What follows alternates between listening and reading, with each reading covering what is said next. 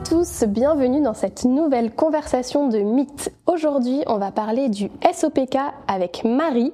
Vous pouvez nous retrouver sur toutes les plateformes d'écoute et sur notre chaîne YouTube Les Conversations de mythes. Bonjour Marie. Bonjour Justine. Merci d'être venue. Merci à toi. Est-ce que tu peux te présenter rapidement s'il te plaît? Donc moi c'est Marie Chauvier, diététicienne nutritionniste. Donc euh, je suis spécialisée pardon dans les pathologies féminines dont le SOPK et dans euh, l'obésité. Euh, j'ai le DU, donc diplôme universitaire de l'Université de médecine de Montpellier. Et actuellement, je suis en train de passer le diplôme universitaire de psychologie et pédagogie du comportement alimentaire. Donc l'obésité, les pathologies féminines et le comportement alimentaire sont pour moi euh, interconnectés, que ce soit par l'aspect émotionnel, psychologique et physiologique aussi. Donc pour une prise en charge globale, selon moi, c'est très intéressant de prendre ces trois aspects-là. Très clairement, ça c'est vrai. Euh, donc on est là pour parler du SOPK. Est-ce que tu peux nous expliquer ce que c'est le SOPK Bien sûr. Donc le SOPK, c'est une, c'est un dysfonctionnement hormonal. Donc euh, on peut dire une pathologie euh, endocrinienne, pardon. Donc c'est soit d'origine centrale, donc du cerveau, soit d'origine ovarien. Euh, et donc un excès euh, d'androgène va avoir aussi des effets sur le cycle menstruel de la femme et le métabolisme. Donc trop euh, d'androgène, donc une hypertestostéronémie par exemple, va engendrer trop de LH aussi. Et trop de LH peut aussi engendrer trop de testostérone. Donc en fait, c'est un cercle vicieux qui se nourrit de lui-même. Mmh. Euh, il touche euh, environ 15% euh, des femmes. Il a été découvert en 1931 par Stein et Leventhal. Alors quand on dit SOPK, donc SOPK c'est syndrome des ovaires polykystiques. Alors ça voudrait dire qu'on a des kystes au niveau des ovaires. Alors, est-ce que c'est vraiment ça? Non. Donc, du coup, justement, en 1931, ils pensaient que c'était des kystes euh, parce que sur les ovaires, ça faisait des apparences de kystes, donc de trous. En fait, c'est des, des follicules qui ne sont pas arrivés à maturation. Donc, au lieu d'avoir euh, un follicule qui se démarque juste avant euh, le pic d'ovulation, on va en avoir en moyenne entre 12, 15 et même plus, qui restent de taille moyenne et du coup, à ce moment-là, euh, au lieu de, de, se démarquer, de déclencher euh, l'ovulation, bah, ils vont tous rester là, ils vont s'engranger euh, dans les ovaires. Et c'est là qu'on voit l'apparence des ovaires polykystiques. Mmh. Qu'est-ce qu'on a comme symptômes quand on est atteinte de SOPK Alors, les symptômes les plus récurrents sont souvent acné, hirsutisme. Donc, l'hirsutisme, c'est l'hyperpilosité. il peut y avoir aussi une prise de poids. Il peut y avoir de la fatigue chronique, euh, des dysménorrhées aussi, euh, des troubles de la, des troubles du cycle. Euh, on peut avoir de la sulno-résistance. Voilà, il y a plein de symptômes et ça varie selon les femmes. Tout à l'heure, tu parlais de, de métabolisme. Oui. Est-ce que le SOPK, ça a un impact sur le métabolisme des femmes qui en sont atteintes? Oui, alors du coup, par rapport à ça, donc le SOPK peut engendrer une insulino-résistance et euh, par rapport à ça aussi, il peut y avoir le syndrome métabolique. Pas assez donc de HDL, cholestérol, un taux de LDL trop élevé, donc aussi euh, un trouble de la glycémie, donc une glycémie élevée, hyperglycémie ou une insulinorésistance, une hypertension artérielle. Euh, donc tout cela peut aussi avoir des effets sur la fertilité. Euh, donc le métabolisme des, femmes du SOPK peut être altéré. Ok. Comment on fait pour être diagnostiqué SOPK Est-ce Ouais. que c'est le rôle du diète? Alors, les critères de dia- diagnostic du SOPK se feront que par un, un médecin ou un gynécologue. C'est pas le rôle d'une diététicienne. En revanche, les critères de diagnostic du SOPK, donc il faut euh, avoir une hyperandrogynie clinique ou biologique. Il faut avoir un, un- les ovaires euh, polykystiques, donc la morphologie ovarienne polykystique. Donc, euh, par une échographie ovarienne. Carrément, exactement. Euh, et ensuite, il faut avoir un trouble euh, du cycle menstruel. Donc, euh, oligoanovulation ou pas d'ovulation du tout, etc. Euh, et donc, du coup, par rapport aux critères du diagnostic, ils ont été, ils ont été faits dans une colloque de, de médecins à Rotterdam. Donc, ça s'appelle les critères de Rotterdam, justement. Et par rapport à ça, on, sait que les femmes sont euh, diagnostiquées SOPK si deux de ces trois critères sont présents. Ok. Donc, euh, on sait plutôt dans quel ordre que ça doit se passer, enfin, que ça doit se passer, que ça devrait se passer dans Ouais. l'idéal? Donc, on- une femme euh, remarque qu'elle n'a pas ses règles de manière régulière, euh, des cycles très longs, par exemple. Ça, ça peut déjà mettre la puce à l'oreille. Oui, Donc, elle va chez son médecin traitant. ouais. qui lui doit prescrire une biologie sanguine Exactement. Donc ce qui est le mieux à faire, donc ça va être l'échographie et euh, le bilan sanguin. Les deux. Donc euh, l'échographie va révéler si euh, il y a les ovaires polykystiques ou non. Et ensuite, donc dans le bilan biologique, ce qui est bien quand même à voir, donc c'est obligé de, de, faire doser donc la testostérone. Souvent, elle va être élevée. Mhm. On peut voir aussi un petit peu de DHEA et androsténédione, pardon. et ensuite, ce qui est bien aussi, c'est à faire le bilan hormonal. Donc entre J3 et J5 du cycle, quand il y a un cycle, bien mhm. sûr, il faudrait euh, doser tout ce qui est LH, FSH, oestrogène. La progestérone n'est pas forcément nécessaire à ce moment-là parce que le mieux c'est 7 jours à peu près après l'ovulation. Euh, mais souvent la LH va être plus haute que euh, la FSH. Ce que j'entends bien, c'est qu'on déjà on peut pas s'auto-diagnostiquer soi-même SOPK parce qu'on a des troubles du cycle ou qu'on a passé les règles de manière euh, forcément très régulière. Il faut forcément passer par la case médecin, donc prise de sang. Oui, ou gynécologue bien sûr. Voilà, et j'allais mhm. justement demander alors le rôle du gynéco à ce moment-là, est-ce que c'est utile? Enfin... Alors si le, médecin va prescrire euh, la prise de sang par exemple, il peut ne pas avoir d'appareil de, pour faire l'échographie. Euh, donc du coup, à ce moment-là, on peut l'envoyer chez la gynécologue et elle va être un petit peu plus quand même spécialisée. Ouais, ok. Euh, est-ce que ça peut évoluer au cours d'une vie, ça, le SOPK alors, du coup, souvent, euh, donc euh, ça c'est d'après l'Inserm, souvent ils disent que bah, au cours de l'adolescence, il peut déjà y avoir le SOPK. et souvent, c'est là où on se rend compte parce qu'on a des règles qui sont un petit peu chaotiques, donc euh, des fois des, des, des, cycles très très très longs, ou carrément euh, des cycles anovulatoires. Mhm. Euh, ensuite, à l'âge des douleurs aussi peut-être il peut y avoir hein. il peut y avoir des douleurs il y en a il y a des femmes où c'est vraiment juste les cycles qui sont qui sont irréguliers mais elles ne sont pas très dérangées par les douleurs alors que d'autres au contraire c'est des dysménorrhées très très intenses Ensuite, il va y avoir du coup euh, des, de l'insulinorésistance qui peut euh, arriver avec les troubles euh, de, du cycle. Donc ça, c'est plus vers 20-25 ans à peu près. Ensuite, vers 30 ans, du coup, bah, à ce moment-là, s'il y a insulinorésistance plus trouble du cycle, on peut remarquer l'infertilité.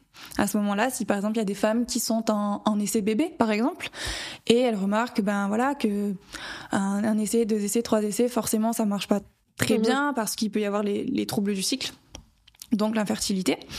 Euh, et, euh, et après, bah justement, comme on disait tout à l'heure, le syndrome métabolique.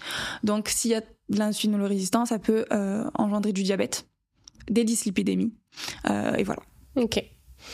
Ok, donc diagnostic posé avec au moins deux critères. Ouais.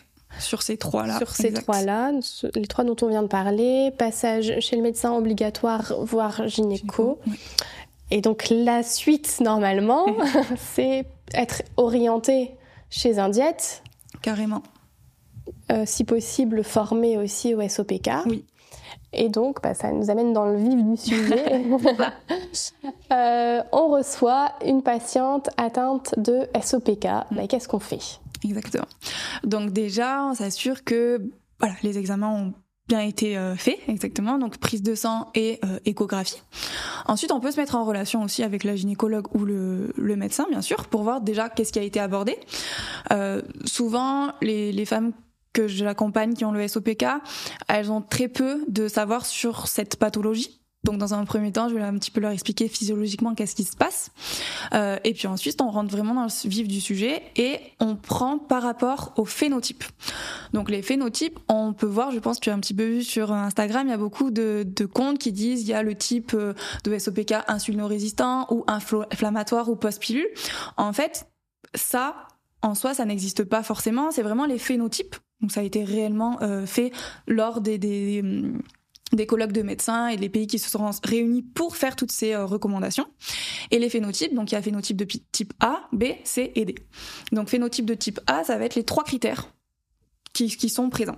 Donc on va jouer sur les trois critères. Donc l'hyperandrogénie. Exactement. Euh, clinique ou, ou, biochimique. Donc quand tu dis clinique, c'est le, fait de remarquer qu'on est plutôt poilu en fait. Exactement. Acné, euh, hirsutisme, donc euh, hyperpilosité et chute de cheveux aussi, ça peut. Ouais, donc conforté par une prise de sang. Euh, Exactement. Voir ça, c'est le premier critère. Le deuxième, c'est donc les ovaires polykystiques à l'échographie. Exact.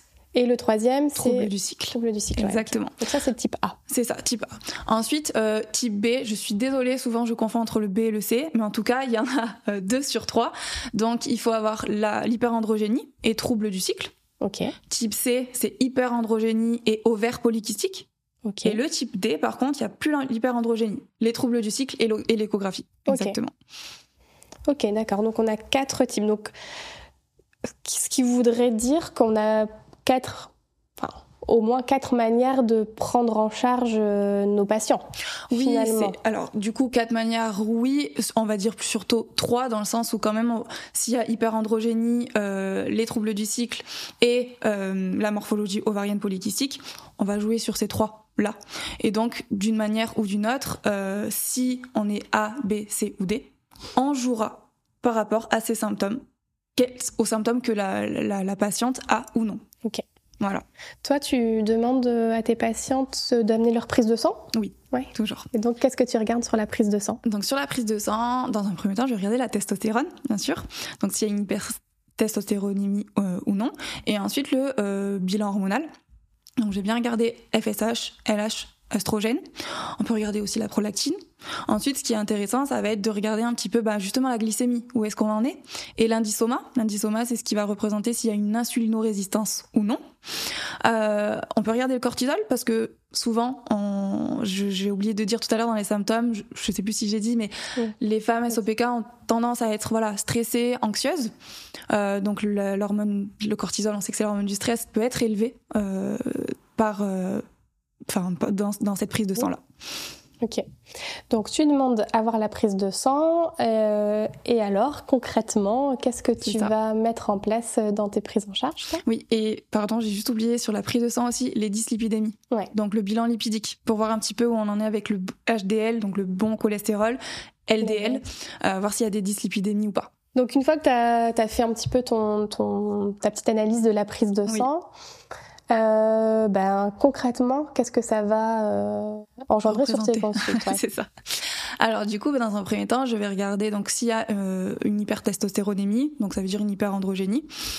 On va regarder aussi euh, si le il y a du stress parce que ça peut être aussi engendré euh, avec le stress et on va jouer là-dessus. Donc il peut y avoir donc l'alimentation forcément, la micronutrition, l'activité physique, le sommeil, donc vraiment une prise en charge Globale par rapport à tout ça. Euh, ensuite euh, on peut regarder tout simplement le bilan hormonal. Donc, si il y a des troubles du cycle, il va falloir qu'on essaye de les régulariser un petit peu aussi. Donc, tout dépendra euh, où la où la patiente en est. S'il y a une aménorrhée, bah, du coup, prendre en charge en fait tout simplement l'aménorrhée. Donc, ça veut dire qu'il n'y a pas du tout d'ovulation. pendant des mois, donc il peut y avoir aussi des plantes adaptogènes par rapport à ça, une alimentation aussi équilibrée et voir si leur s'il n'y a pas de carence, si leurs besoins sont sont sont sont bel et bien là, exactement, sont couverts bien sûr. Euh, ensuite, bah, du coup, je vais regarder l'insulinorésistance. Et puis on pourra jouer dessus, euh, euh, dessus s'il y en a une ou non. Les dyslipidémies aussi. Oh. Avec la diététique, on sait que les mesures hygiéno-diététiques sont hyper importantes euh, à jouer dessus. Euh, si il y a une hyperglycémie, bah, du coup on va regarder prédiabète, diabète ou non. Donc voilà, il y a énormément de, de critères Mhm. à prendre en compte pour voir tout ça. Ok. Tu commences par euh, faire, euh, j'imagine, une première consultation un petit peu, on va dire, bilan. Oui. Ou, voilà, donc il y a cette euh, prise de sang que, auquel tu fais attention. Exactement. Et tu interroges alors ta patiente sur son hygiène de vie. Sur son hygiène- de vie bien sûr et sur ses symptômes. Donc en fait, on va regarder la prise de sang ensemble. Je vais vraiment lui expliquer de A à Z ce que représentent tous les marqueurs. Voilà, donc qu'est-ce que c'est le HDL, le cholestérol, le LDL, ou dès qu'il va y avoir en fait une anomalie, je vais vraiment rentrer dans les détails pour lui expliquer, pour qu'elle soit actrice de sa pathologie. Moi, je vais lui donner des clés, je vais lui donner des conseils, et ensuite, elle euh, fera en sorte euh, de, de faire les choses pour améliorer sa, sa santé. Alors tu parlais de testostérone. Est-ce qu'il y a un truc magique à faire au niveau de l'alimentation pour que le niveau de testostérone redevienne normal? Non, il n'y a rien de magique. Euh, le taux de testostérone, comme on disait, on va vraiment jouer en fait sur la globalité. Ouais. Pour qu'elle descende, on va donc oui alimentation équilibrée. Qui dit alimentation équilibrée, on va se rapprocher de la euh, diététique méditerranéenne, donc fruits et légumes pour les fibres, vitamines, minéraux, euh, poissons gras pour les oméga 3, les oléagineux pour les minéraux euh, importants comme le magnésium. Donc on se tourne là-dessus. Ensuite, on essaiera de baisser le stress s'il y en a, Mhm. tout simplement. On va voir aussi la qualité du sommeil parce qu'on sait que ça a un impact. On va voir aussi les troubles du cycle où ça en est. Et si on, régule, régule- on arrive au fur et à mesure du temps à régulariser un petit peu les cycles, ça pourra jouer au- aussi dessus. Ok. Donc, en fait, tu es en train de dire que euh, on- bon, il n'y a rien de magique, ça, je me doutais bien de ta réponse, mais qu'en termes de recommandations officielles, donc si on prend par exemple les macros, protéines, glucides, lipides, Ouais. il n'y a pas un curseur sur lequel on peut plus jouer en termes de SOPK qu'un autre? Alors, tout simplement, déjà, il faut regarder, comme on disait tout à l'heure, par rapport à l'insulinorésistance. Ouais. S'il y a une insulino- insulinorésistance, pardon, on regardera bien donc que euh, les glucides, il faut, il en faut. Donc ça, ça serait une, euh, une autre discussion, mais il faut absolument avoir des glucides, ne pas les couper, donc ne pas tomber dans la diète cétogène, parce que c'est notre carburant. Euh, dans les glucides, il va aussi y avoir des fibres, donc qui sont très importantes. Euh, elles sont satiétogènes et, tout simplement, elles permettent de ne pas tomber dans une fatigue extrême euh, que déjà les femmes ayant le SOPK peuvent avoir. Donc, un, voilà, un- une composition au niveau des, des macros, donc protéines, glucides, lipides, par rapport aux besoins énergétiques de la patiente. Donc, les protéines aussi, on va essayer tout simplement d'en avoir, d'en avoir assez. Mhm. Euh, c'est hyper important. Donc tu restes, euh, ce qu'on dit que c'est entre 10 et 20% des apports, tu, Ouais. tu restes dans cette euh, fourchette-là ou alors tu es plus aux alentours de 20% Ouais. Exactement. On essaye parce qu'en plus de ça aussi, si les, j'ai beaucoup de patientes qui me disent, ben lors du petit déjeuner. Euh, donc ça, pareil, le petit déjeuner, si elles n'ont pas forcément faim et que elles n'ont pas euh, de grosses fringales durant pendant la matinée ou jusqu'au repas du midi, c'est ok de pas en prendre, il y a pas de problème. Par contre, j'en ai qui justement me disent, euh, bah j'ai un j'ai un petit creux et quand je mange vraiment, bah voilà sucré. Le problème, c'est qu'après tout tout au long de la journée, je vais avoir des petites fringales. Bah, à ce moment-là, on peut essayer de rajouter des sources de protéines le matin, donc d'avoir un petit déjeuner euh, protéiné. Euh, et au moins, comme ça, ça peut totalement les aider euh, pour gérer toute, leur jour- toute la journée et ne pas avoir forcément de, de fringales, car les protéines, on sait que elles sont satiétogènes. Elles permettent de maintenir tout ce qui est masse musculaire et elles vont permettre aussi de fabriquer tout ce qui est hormonal. Donc euh, enzymes, hormones, neurotransmetteurs. Donc c'est hyper important d'avoir assez de protéines chez les femmes ayant le SOPK. Et les lipides. Donc les lipides, eux, ils sont très importants aussi.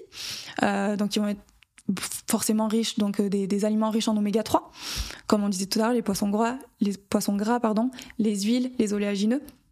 euh, pour vraiment avoir ce, ce, ce, ce bon quota lipidique et bien sûr aussi un petit peu de cholestérol qui va être important pour les hormones stéroïdiennes, donc la régulation hormonale.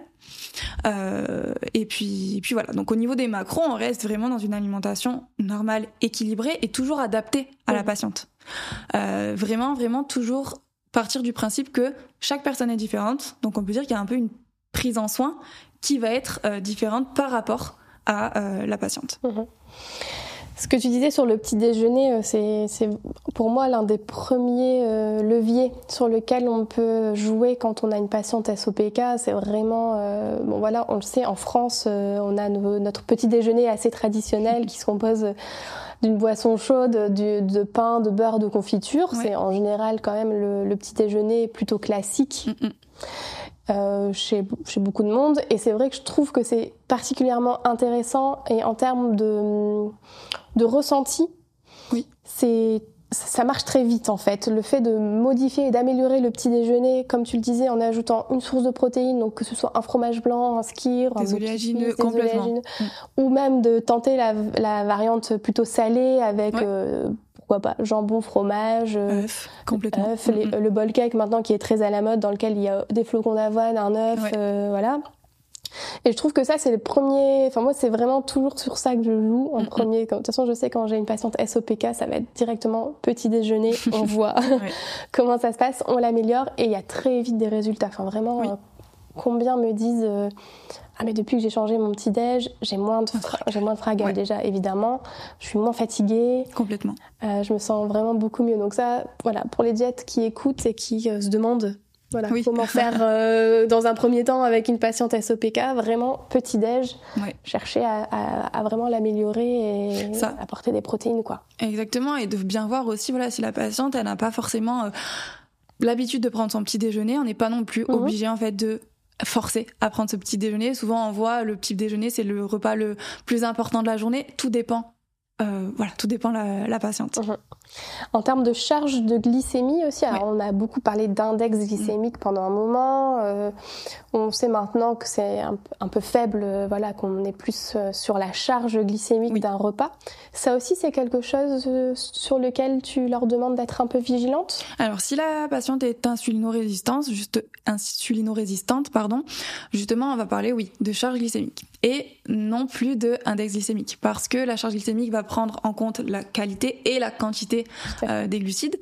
Donc par exemple, on sait que le riz blanc euh, ou la pastèque ont un IG euh, hyper élevé, mais au final, elles ont une charge glycémique faible.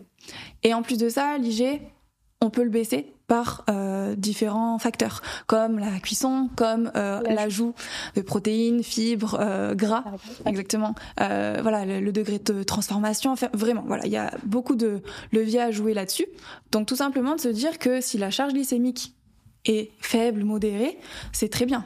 Parce que si la patiente a un repas avec protéines, lipides, glucides, bah déjà on sait que là, tout simplement l'IG va baisser et la charge glycémique sera mmh. très très bien.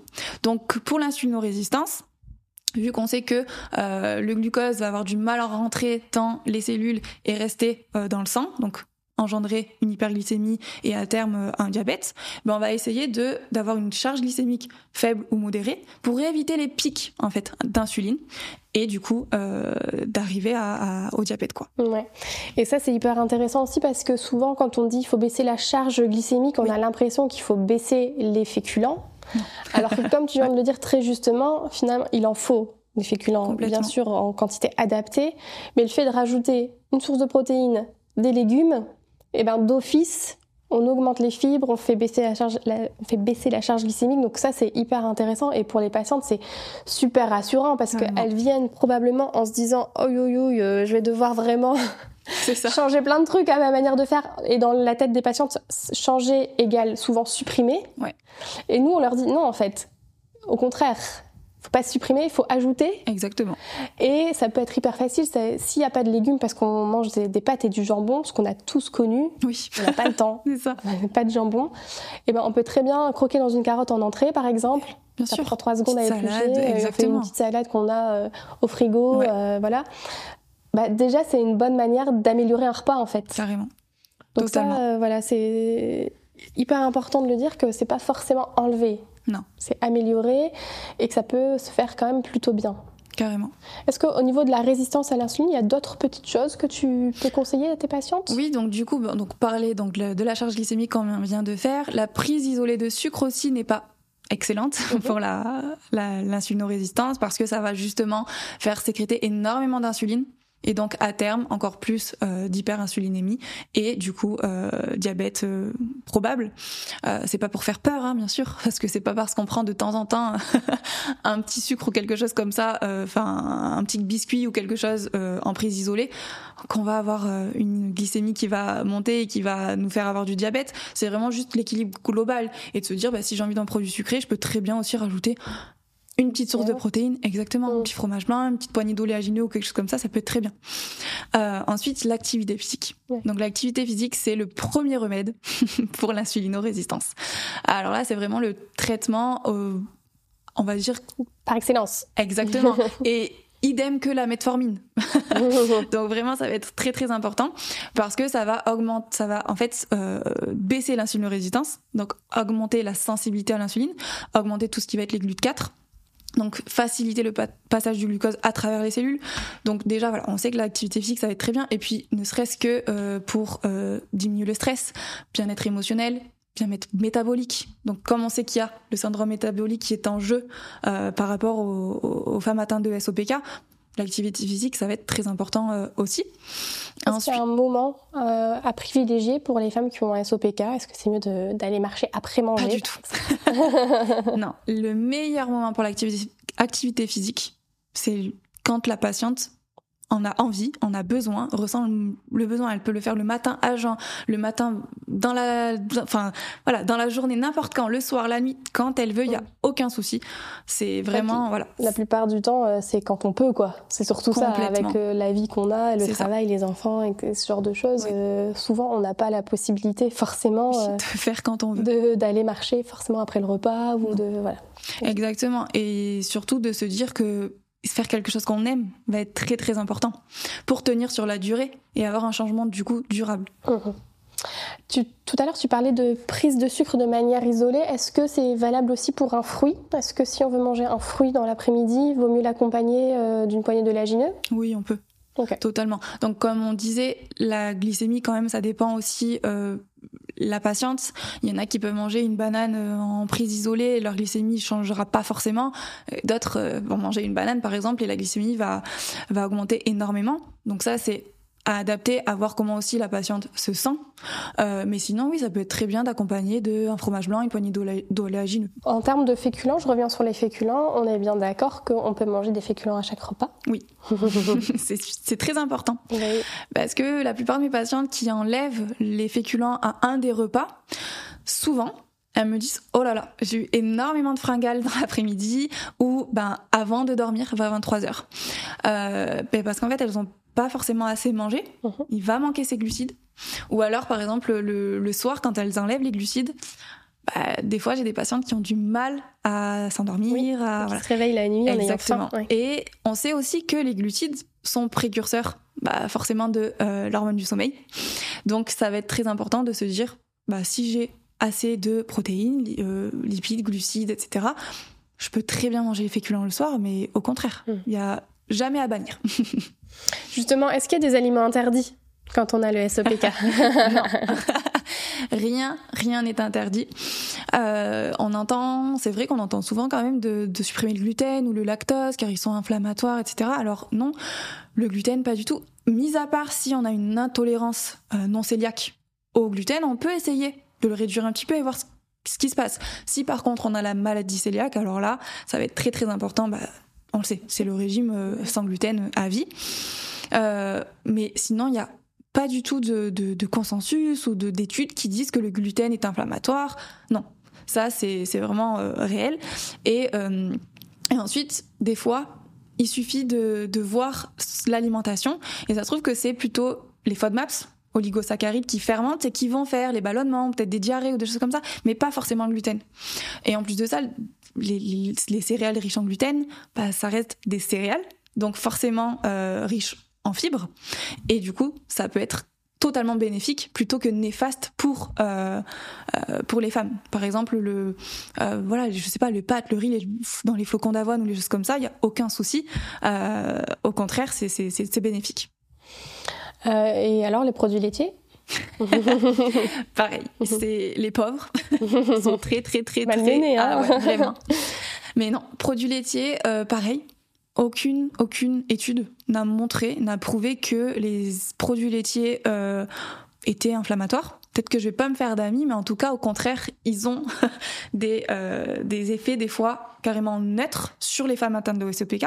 Il y a eu deux études qui, ont, qui ont été faites sur beaucoup de femmes effet neutre ou limite anti-inflammatoire. Donc vraiment de se dire, ben non, il n'y a pas à bannir ces produits laitiers, parce qu'au contraire, en plus, ils sont là pour nous accompagner. Par exemple, les fromages blancs, riches en protéines, en calcium, ça va être hyper intéressant. Aussi toutes les matières grasses pour pouvoir absorber les vitamines ADEK, les vitamines euh, liposolubles. Mhm. Donc très important euh, d'apporter les, produits euh, laitiers.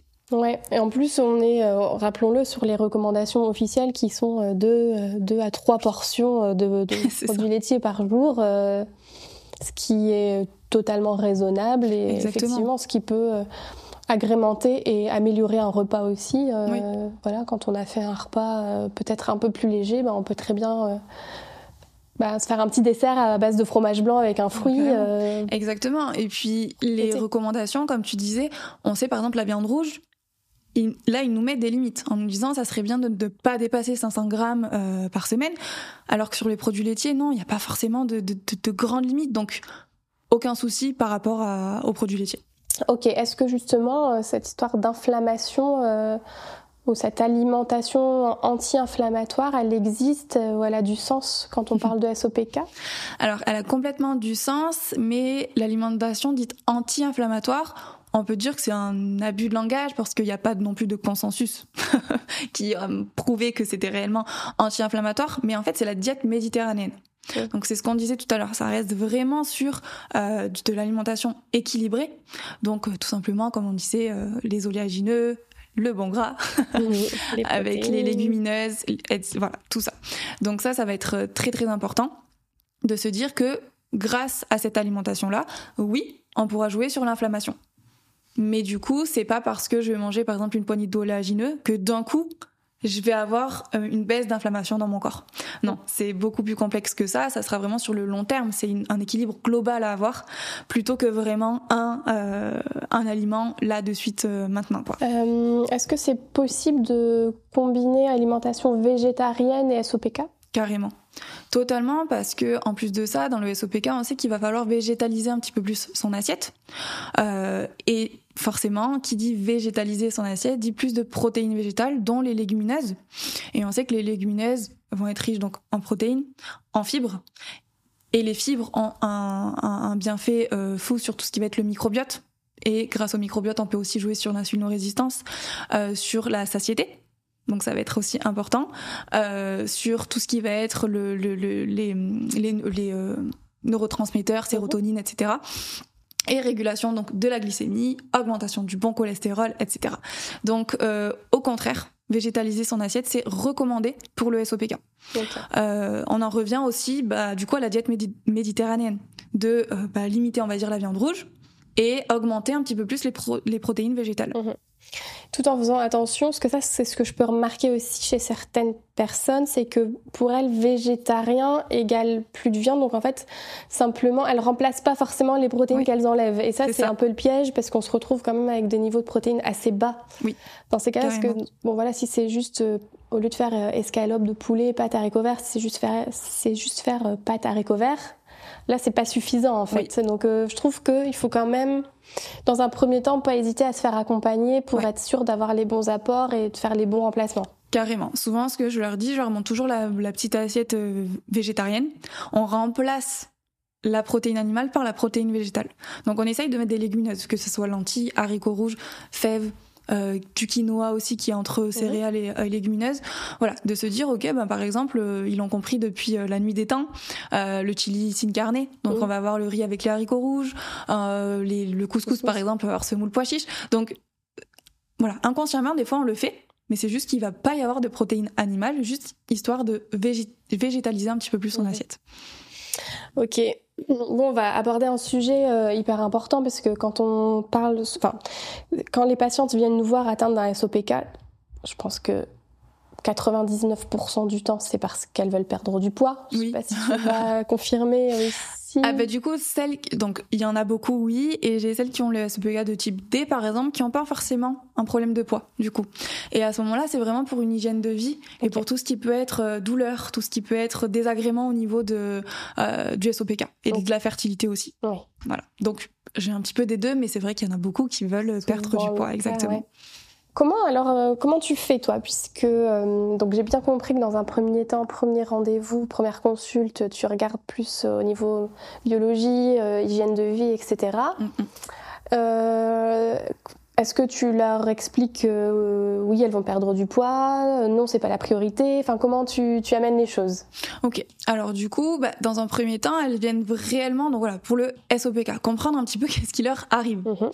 Donc on commence par euh, bah, voilà l'éducation autour de de la pathologie, et puis ensuite dans un second temps, on peut voir s'il y a de l'insulino-résistance, s'il y a des troubles du cycle, s'il y a une inflammation. On sait que la perte de poids va être utile carrément. Donc forcément là on peut euh, totalement discuter, surtout quand c'est de leur demande de perdre du poids. Donc oui on va jouer là-dessus parce qu'on sait que ça va diminuer l'inflammation. Qui dit diminuer l'inflammation va diminuer aussi tout ce qui va être androgène, insulino-résistance. Euh, ça peut réguler aussi un petit peu les cycles. Euh, donc retrouver une ovulation. donc tout ça va avoir vraiment un bel impact. donc voilà. Et comment tu fais? Tu passes par la création d'un déficit calorique avec elle? Alors, donc moi, j'ai comme je disais tout à l'heure, vraiment l'approche de la plus psycho-comportementale. Mais je suis dans, les, dans le cas des deux. Donc, on va dire dans le juste équilibre mhm. de euh, l'alimentation pro-santé et un petit peu du psycho-comportemental. Parce qu'on sait qu'il y a totalement un lien, en fait, entre SOPK, TCA. Donc, les femmes qui ont un SOPK et qui sont très stressées, anxieuses, il va y avoir un déficit en dopamine. Et quand il y a un déficit déficit pardon en dopamine, il peut y avoir euh, bah, le binge, eating disorder, donc tout ce qui va être voilà les fringales, euh, manger en grande quantité, des compulsions, exactement. Et à ce moment-là, bah, du coup, on va commencer par travailler sur la cause voir qu'est-ce qui euh, qu'est-ce qui leur amène à euh, surmanger ou des choses comme ça. Je suis pas en train de dire que toutes les femmes de SOPK ont, euh, ont, ça, mais ça peut totalement euh, arriver. Donc on va vraiment être entre euh, le psychocomportemental et l'alimentation pro-santé. Donc, leur expliquer ce qu'est la diète méditerranéenne, donc en faisant tout, simplement une assiette déjà équilibrée, avec euh, légumes, protéines, féculents. En un dessert, ben, avoir aussi euh, approprié au contexte, il faut toujours rester quand même flexible et se dire que c'est sur la semaine, voire sur deux semaines l'équilibre alimentaire. Donc c'est pas parce qu'à un repas il va manquer euh, la protéine ou un autre nutriment que c'est euh, que c'est grave. Exactement. Donc vraiment commencer par ça euh, et ensuite euh, vraiment aller dans le vif du sujet de est-ce qu'il y a une alimentation émotionnelle, est-ce qu'il y a plus une hyperphagie, est comment mhm. se sent la patiente? Et vraiment travailler là-dessus. Ok. Et si tu te rends compte qu'au niveau du comportement alimentaire, c'est correct et qu'en fait, euh, on est plus simplement sur, euh, on va dire, peut-être une méconnaissance de, bah, des quantités, de, de l'équilibre, etc. Ouais. Donc là, je vais travailler aussi sur tout ce qui est sensation alimentaire, donc la faim, le rassasiement et la satiété. Donc déjà voir un petit peu où la patiente en est parce que souvent on mange parce que c'est l'heure mhm. ou parce qu'on s'ennuie ou parce que c'est les habitudes. Donc déjà de leur, faire retrouver un petit peu leurs sensations. Se dire ok, ben, quels sont mes signaux de faim à moi? Euh, Est-ce que je peux réussir un petit peu à noter et ensuite adapter au rassasiement? Donc pour tout cela, il y a des petits outils, des petits exercices. Et souvent, la plupart du temps, euh, mes patientes me disent, euh, bah soit ah là là, bah en fait là je m'ennuyais, du coup je me suis rendu compte que je mangeais mais j'avais pas forcément faim, ou bah là en fait c'est parce que c'était midi. Mais du coup, je me suis rendu compte que non, j'avais pas du tout faim. Donc déjà, de réguler un petit peu tout ça va faire prendre conscience à la patiente que elle peut manger des fois euh, sans faim euh, et, voir un petit peu où elle en est. Et à ce moment-là, bah, on peut déjà commencer à voir les premiers kilos qui, euh, qui s'en vont. Et bien sûr, jouer sur aussi tout ce qui va être volume alimentaire. Donc souvent, des fois, il va manquer un petit peu de, de fibres, vitamines minéraux. Donc réaugmenter un petit peu les légumes tout simplement. et puis aussi les protéines. Protéines, je sais que la plupart de mes patientes il y a qu'une fois dans la journée. Mhm. Euh, voilà, par exemple un petit morceau de poulet, mais euh, il va manquer aussi d'autres des produits laitiers parce qu'elles ont elles ont entendu qu'il fallait pas manger sans lactose, euh, qu'il fallait pas trop trop de viande non plus, qu'il voilà. Et donc de leur donner des recettes et des idées en fait de menus, de repas euh, pour augmenter un petit peu tout ça. Donc rester avec la part de féculents, augmenter un petit peu plus les légumes et toujours avoir une source de protéines midi et soir et le matin si elles ont un petit déjeuner. Et euh, comment tu les orientes plus sur la quantité? Est-ce que tu leur montres une assiette en petit? Est-ce que tu adaptes en fonction d'elles? Comment... J'adapte en fonction justement de leur faim. Donc en fait, c'est, oui, un peu plus long du coup que euh, on peut dire la diète traditionnelle où on peut montrer les quantités directement. Je leur fais un petit peu prendre plus conscience donc de leurs sensations. Donc tout simplement quand elles mesurent un petit peu leur faim, elles vont la noter et souvent, bah, ça dépend, tout est relatif, mais elles réussissent au bout de quelques séances à me dire, ah bah oui, oui là c'était plus euh, vers 3, 4 sur 10, là c'était plus vers 6, donc après on adapte les repas en fonction de ça. Et elles y arrivent au fur et à mesure du temps, elles sont totalement autonomes, euh, et du coup, bah, à ce moment-là, ça marche bien.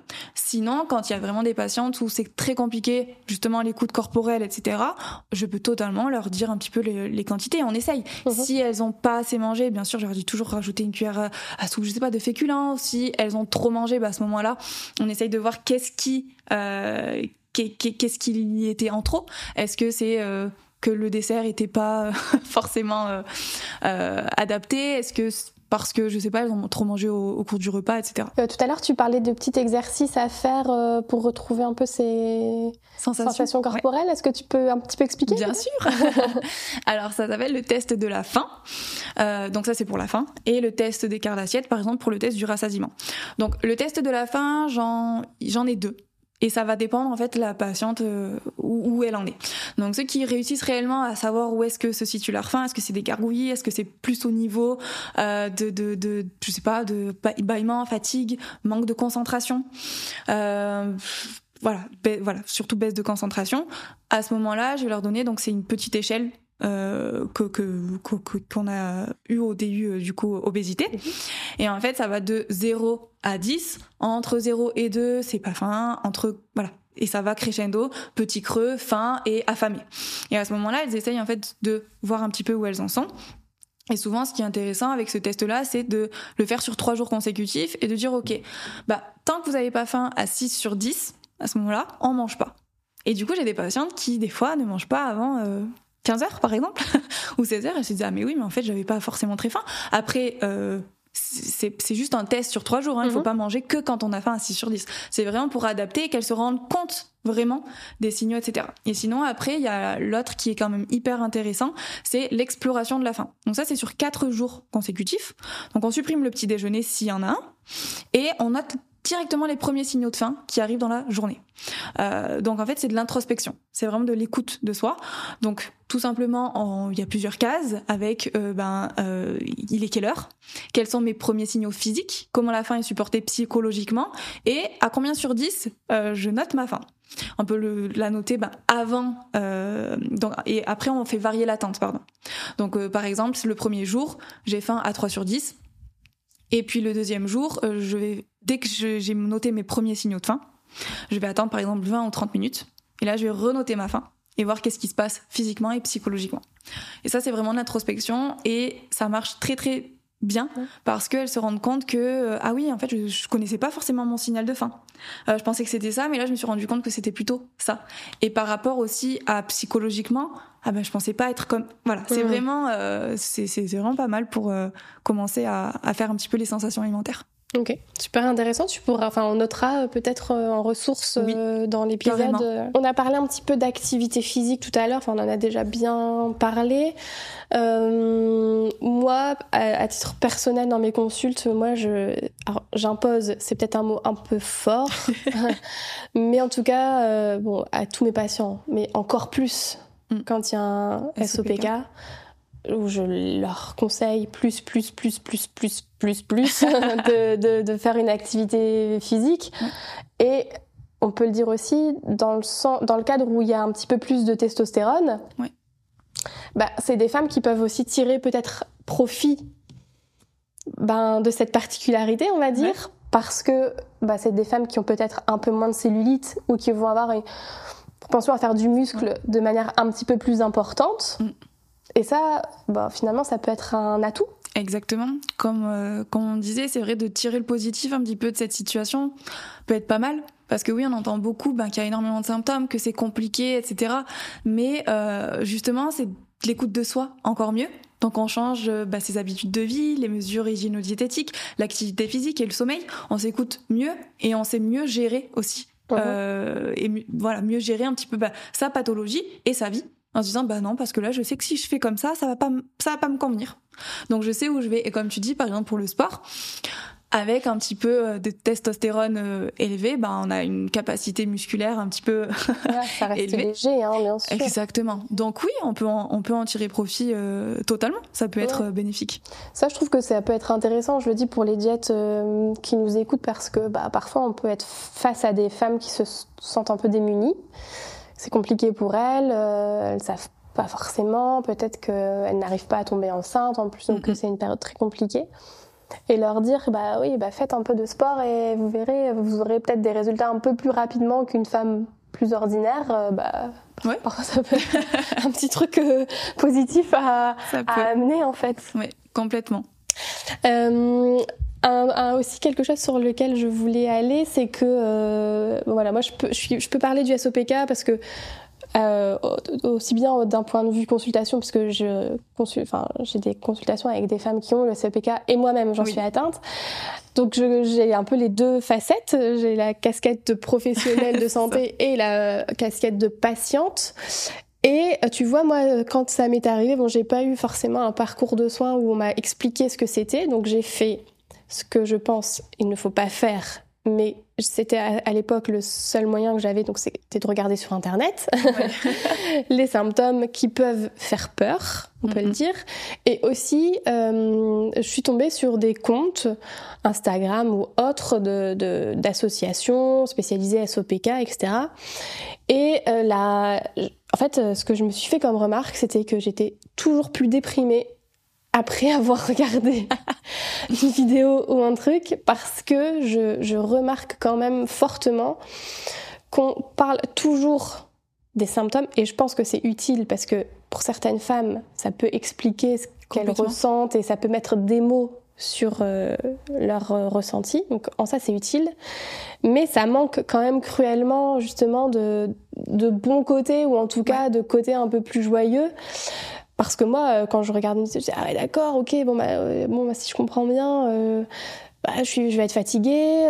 pour avoir des enfants, c'est compliqué. en plus, je peux prendre du poids facilement si je fais pas attention. Et je trouve que en termes de on a un peu de travail quand même euh, sur le sujet à faire. Beaucoup. Qu'est-ce que tu en penses alors toi euh? Je suis complètement d'accord avec toi. C'est vrai que, comme tu dis, ça peut totalement être bénéfique de savoir les symptômes parce que grâce à eux aussi, on peut détecter et diagnostiquer en fait le SOPK. Et ensuite, ben, on a vu, c'est une maladie, enfin c'est une maladie, non, c'est un dysfonctionnement hormonal. Donc déjà, on sait que c'est hormonal on sait que les hormones se rééquilibrent. Donc oui, il va y avoir énormément de choses à faire, il va y avoir un changement euh, d'habitude, de vie, mais on n'a pas dit de faire ça en deux, trois mois. C'est vraiment sur le long terme et c'est toujours adapté à la personne. C'est-à-dire que si une personne part euh, euh, de, de, je sais pas, de pas du tout manger équilibré, de pas avoir l'habitude de d'avoir les recommandations, ben on va commencer petit. On dit ok, bah par exemple on augmente un tout petit peu euh, les légumes, la protéine on essaye d'en rajouter donc le soir. Euh, voilà, c'est vraiment des petits pas. Par exemple si on est qu'à un litre d'eau, eh ben on commence à rajouter juste 200 millilitres. Donc on rajoute un verre d'eau. Vraiment on y va petit à petit. Et après on sait que le cerveau au bout d'un moment il enregistre ses habitudes. Et c'est que ça devient une routine, c'est comme le sport. Mmh. Au début, euh, c'est très compliqué de s'y tenir. Le premier mois, ou, ou j'en sais rien, tout dépend de la personne.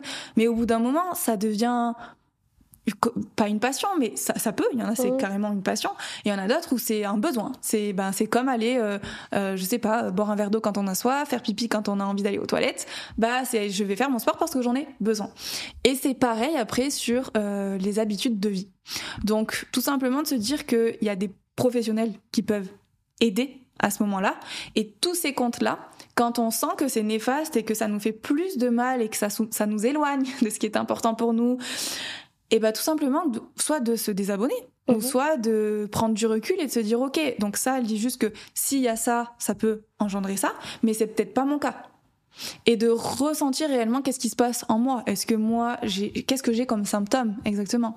Et on sait que pour chaque symptôme il y aura des petites solutions ne serait-ce qu'en alimentation micronutrition sommeil activité physique voilà phytothérapie etc ça dépend vraiment euh, le symptôme. Mhm. Carrément, donc ouais, il faut vraiment pas hésiter à se désabonner ou en tout cas mettre un peu pause euh, quand on sent que ça, ça nous fait pas du bien. Et euh, vraiment, j'insiste sur le fait de, de, se faire accompagner. Je pense que même voilà, si on n'a pas euh, une démarche de perte de poids, comme tu le disais avec certaines de tes patientes, simplement juste avoir des vraies informations. Vraiment même si c'est dans le cadre que d'une seule consultation, hein, finalement, ça peut être une consulte et puis euh, hop, on a eu les infos qu'on voulait et puis tout va, tout va mieux.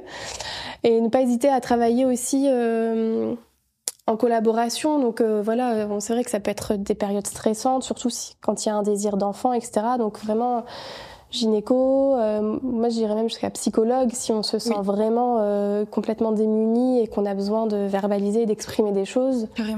Ça, euh, c'est hyper important. Hyper utile. Ne serait, voilà, psychologue, on peut très bien se retourner aussi vers euh, tout ce qui est euh, l'hypnose, tout ce qui est sophrologie, yoga, pour détendre un petit peu l'anxiété qu'on a. Et comme tu dis, mettre des mots sur ces mots, c'est très important.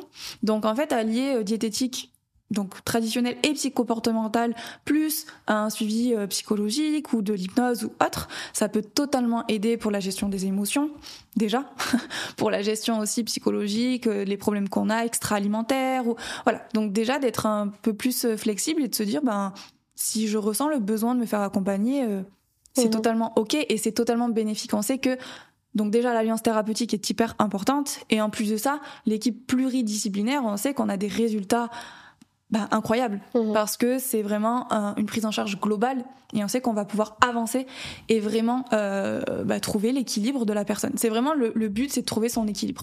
Même si on y va petit à petit, parce qu'on voit justement, comme tu disais, que sur les réseaux, euh, tout le monde va dire ah non mais là il y a trop de choses, c'est impossible. En fait, je, bah, je vais jamais tomber enceinte, je vais jamais réussir à perdre de poids, j'aurai plein d'acné tout le temps. Voilà. Donc déjà de se dire ben tout simplement non.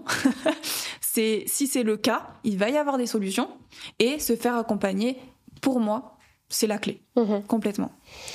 Ouais, et euh, oui, tout à fait. je pense que tu as tout résumé. Et vraiment, alors, axer ses recherches sur quelqu'un de compétent et de formé sur la question parce que, bah voilà, euh, on, peut ne pas tout savoir et on peut être diététicien et ne pas maîtriser. Euh, ben, le SOPK. Donc, euh, ne pas hésiter à poser la question aux, diètes, euh, aux professionnels en disant est-ce que vous êtes formé sur le sujet et ne pas hésiter parce que souvent je vois aussi des patientes qui disent ah j'étais déçue de, de mon rendez-vous euh, avec un, un, tel ou un tel. Mais en fait, on a le droit de changer aussi. Hein. C'est pas parce qu'on a été déçu une fois que forcément tous les pros sont comme ça bah voilà, on, a testé comme on teste, je sais pas moi, plusieurs kinés ou plusieurs ostéos. Ouais, bien sûr. Voilà, on peut aussi très bien avoir une mauvaise expérience et, et, pas forcément la seconde, quoi. Bah, comme tu dis, je trouve que c'est très important que la patiente déjà ben voilà, regarde un petit peu, ne serait-ce, je sais pas, le site internet ou le Instagram mm. ou, n'importe de la de la diététicienne, voir un petit peu quelles sont ses spécialités et si jamais, ben lui poser la question, en disant est-ce que réellement vous vous savez prendre en charge ce type de pathologie? Donc déjà ça, et aussi en tant que professionnel, savoir dire non. ça, ça va être très important et de pouvoir renvoyer en fait. Enfin moi je sais que par exemple pour le sportif, ah non, bah non, je prendrai pas en charge. et du coup, bah, j'envoie vers, euh, vers des, des diététiciennes compétentes dans le sport. Et ça, je trouve que c'est hyper important parce que, ben, ne serait-ce que pour le patient, pour nous, pour, pour tout. Voilà. Tu as parlé plusieurs fois de micronutrition. Euh, Du coup, c'est vrai que je t'ai pas posé la question tout à l'heure. Est-ce qu'il y a des micronutriments sur lesquels il faut être un peu vigilant quand on a un SOPK alors, euh, les, la micronutrition donc va être très intéressante en cas de SOPK. Donc par exemple, on sait que le myo-inositol, euh, donc ça, ça c'est souvent on la considère comme une vitamine B7, mais en fait non, pour l'instant, ça n'a pas été officiellement reconnu comme la vitamine B7. C'est un poliol euh, qui va vraiment avoir des, des, effets incroyables sur tout ce qui est insulino-résistance, qui va baisser euh, les, les, les, androgènes aussi. Donc vraiment, ça, ça a été dans le dans les guidelines. Les guidelines, c'est tout ce qui va être euh, les recommandations faites par euh, tous les médecins, les gynécologues, qui se sont réunis et qui ont fait toutes des, des, recommandations officielles par rapport au SOPK. Euh, donc ça, c'est par exemple au même titre que la metformine. S'il y a une insulino-résistance, on peut d'abord essayer le myoinositol, l'activité physique, l'alimentation, etc. Et alors on en trouve où? Alors ça, ça peut être. Bah, souvent, moi, je, je, je travaille avec euh, un. C'est un. Ça s'appelle Simplicure. En fait, c'est un, une plateforme qui est en Belgique. Et euh, du coup, euh, il y a vraiment plein, plein, plein de laboratoires. Et au moins, je peux piocher dans les laboratoires que je préfère et de la dose et de la forme que je veux. Donc par exemple, il y a ça. En pharmacie, pas toutes en, en, encore parce que c'est bien le myo-inositol parce qu'il y en a d'autres, mais c'est vraiment le myo-inositol qui est le plus important. C'est un complément qu'il faut, qu'il faut prendre. Le mieux, c'est d'en de, prendre en complément pour baisser déjà euh, l'insulinorésistance. Et tu as une quantité à conseiller?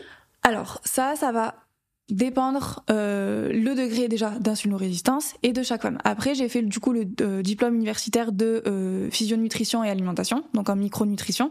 Et c'est vrai que grâce à ça, aujourd'hui, euh, bah, j'ai vraiment euh, voilà toutes mes fiches par rapport à chaque micronutriment hyper important pour chaque pathologie.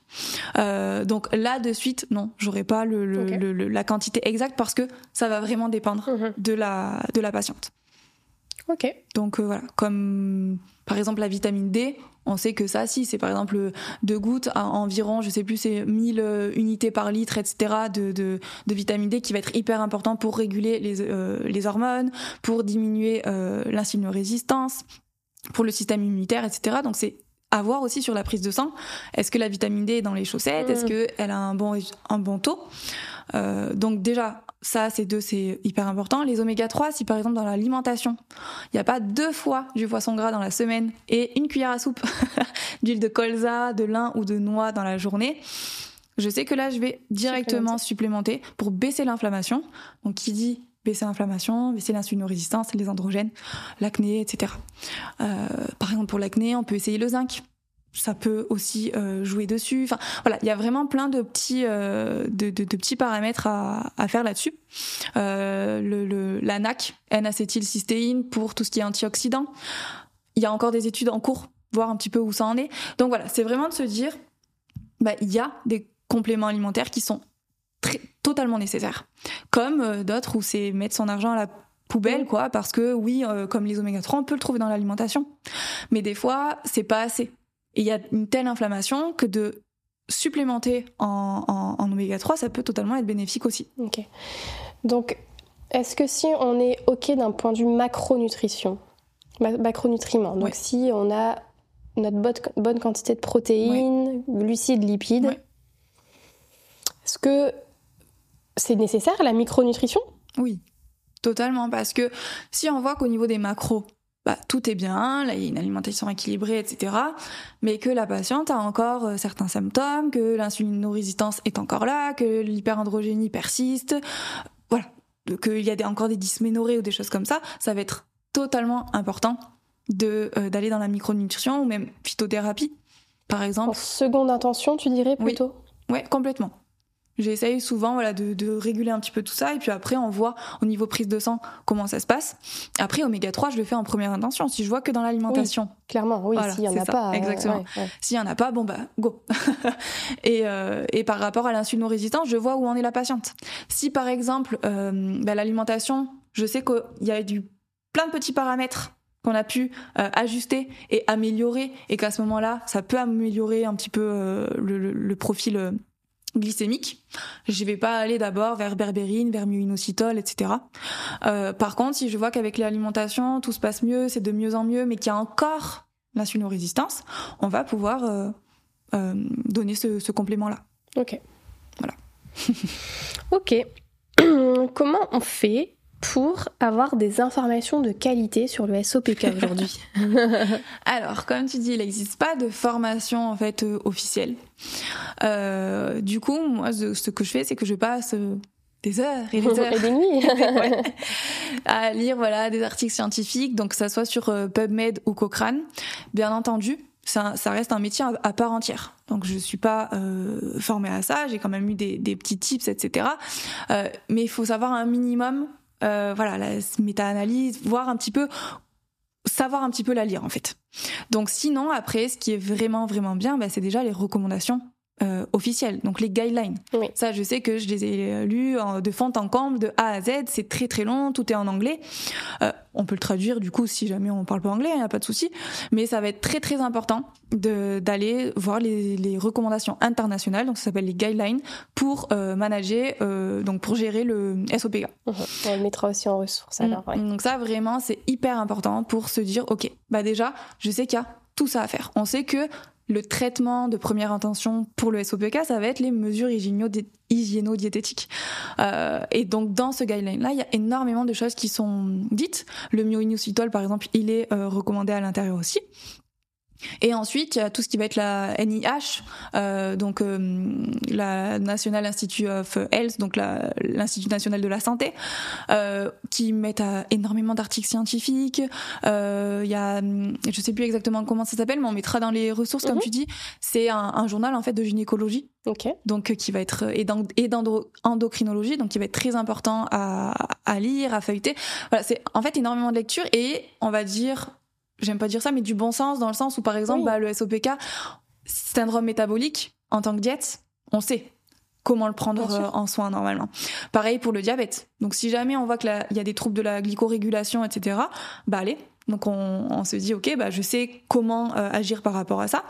Et ensuite, ce qui manque, on va dire au niveau euh, diététique, c'est la micronutrition par rapport à, je sais pas, la chute de cheveux, par rapport à l'acné, l'hyperpilosité, les dysménorrhées. Donc ça, micronutrition plus phytothérapie, mais voilà, c'est long et c'est voilà, il faut bien voir les dosages, les formes pour que ça soit pertinent mmh. et pas mettre son argent à la poubelle parce que souvent des fois c'est plus marketing qu'autre chose, alors qu'il y a vraiment des compléments qui sont super utiles quoi. Ok. Voilà. Ok, on mettra toutes les ressources dont tu as parlé. Exactement. donc, Puis l'OMS, l'INSERM, l'ANSES, n'hésitez mhm. pas parce qu'il y a énormément de, déjà d'infos, ne serait-ce que sur la physiopathologie. C'est là que tu prends toi tes infos. Ouais, pour la physiopathologie, c'est là que j'essaye de vraiment, vraiment me, me renseigner là-dessus et surtout, voilà, les études, les études scientifiques. Euh, mhm. Pour la physiopathe, c'est vraiment euh, intéressant, quoi. Donc tous les mécanismes avec la LH, le, la testostérone, pourquoi il y a trop d'œstrogène aussi. Voilà, par exemple, on sait que quand il y a un excès de tissu adipeux et euh, que les oestrogènes sont là, ils peuvent en fait se transformer par l'enzyme aromatase en testostérone. Et comme on sait que le SOPK c'est un cycle vicieux, qui euh, engendre toujours une hypertestostéronémie, ben on sait qu'en fait euh, ça mhm. aussi ça, ça, ça, engendre tout ça. Donc c'est pour ça que la, patho la physiopathologie est très très très intéressante et importante à à, à, mettre en, en, exergue, ouais, mhm. complètement. Je me suis fait un petit schéma aussi avec vraiment le cercle vicieux. Je pourrais le, mhm. le mettre, enfin, il sera sur mon Instagram en, en, en, description, des choses comme ça, parce que c'est vrai que c'est intéressant à voir un petit peu euh, comment ça se passe. Ok. En ce moment, on est en train de parler bien de l'endométriose, euh, c'est un peu un sujet là. Est-ce que il euh, y a des avancées comme ça que tu aurais peut-être en tête sur le SOPK aussi ou pas? Ouais, alors euh, les avancées, donc ils sont en par exemple l'institut donc de recherche de l'Inserm là, ils sont en train de faire des recherches sur la GNRH. En fait, de prendre le problème à la source. Parce que comme on disait tout à l'heure, c'est un dysfonctionnement hormonal d'origine euh, ovarienne ou centrale. Et quand c'est central, du coup, c'est l'hypothalamus qui va sécréter la GNRH. Et la GNRH est le chef d'orchestre, en fait, de tout le cycle menstruel. C'est c'est la GNRH qui va permettre de sécréter FSH, ensuite LH, etc. Et donc, si on prend le problème à sa source, bah du coup ils sont en train d'essayer de voir un petit peu des voilà, je sais pas des médicaments des choses qui pourront euh, régler ce, ce, ce, problème là ok. Affaire à suivre alors dans exactement. les prochaines années c'est intéressant. C'est ça complètement. Et bien Marie où est-ce qu'on peut te retrouver si on veut te suivre? C'est ça. Alors sur Instagram donc euh, mariechouvier.diététicienne euh, mon site internet qui s'appelle aussi Marie Chouvier diététicienne bah, bien sûr l'indiquer aussi. C'est ça. Et sinon moi j'exerce donc à la frontière euh, suisse à côté de Genève euh, je suis à Saint-Genis-Pouilly, ça s'appelle, et je suis en collaboration en fait avec des, euh, des sages-femmes. Et donc j'ai mon cabinet, je fais beaucoup de visio aussi. Ok. Pour, donc on peut te euh, contacter via ton site internet Ouais, sur Instagram, sur Doctolib. Ah voilà. oui, pardon. Donc la prise de rendez-vous se fait sur Doctolib au nom de Marie Chouvier. Et donc je fais des visios et j'exerce à, la frontière suisse, à Genève. Ah, à côté de Genève. ok, et eh ben super. Un grand merci Marie. merci à toi.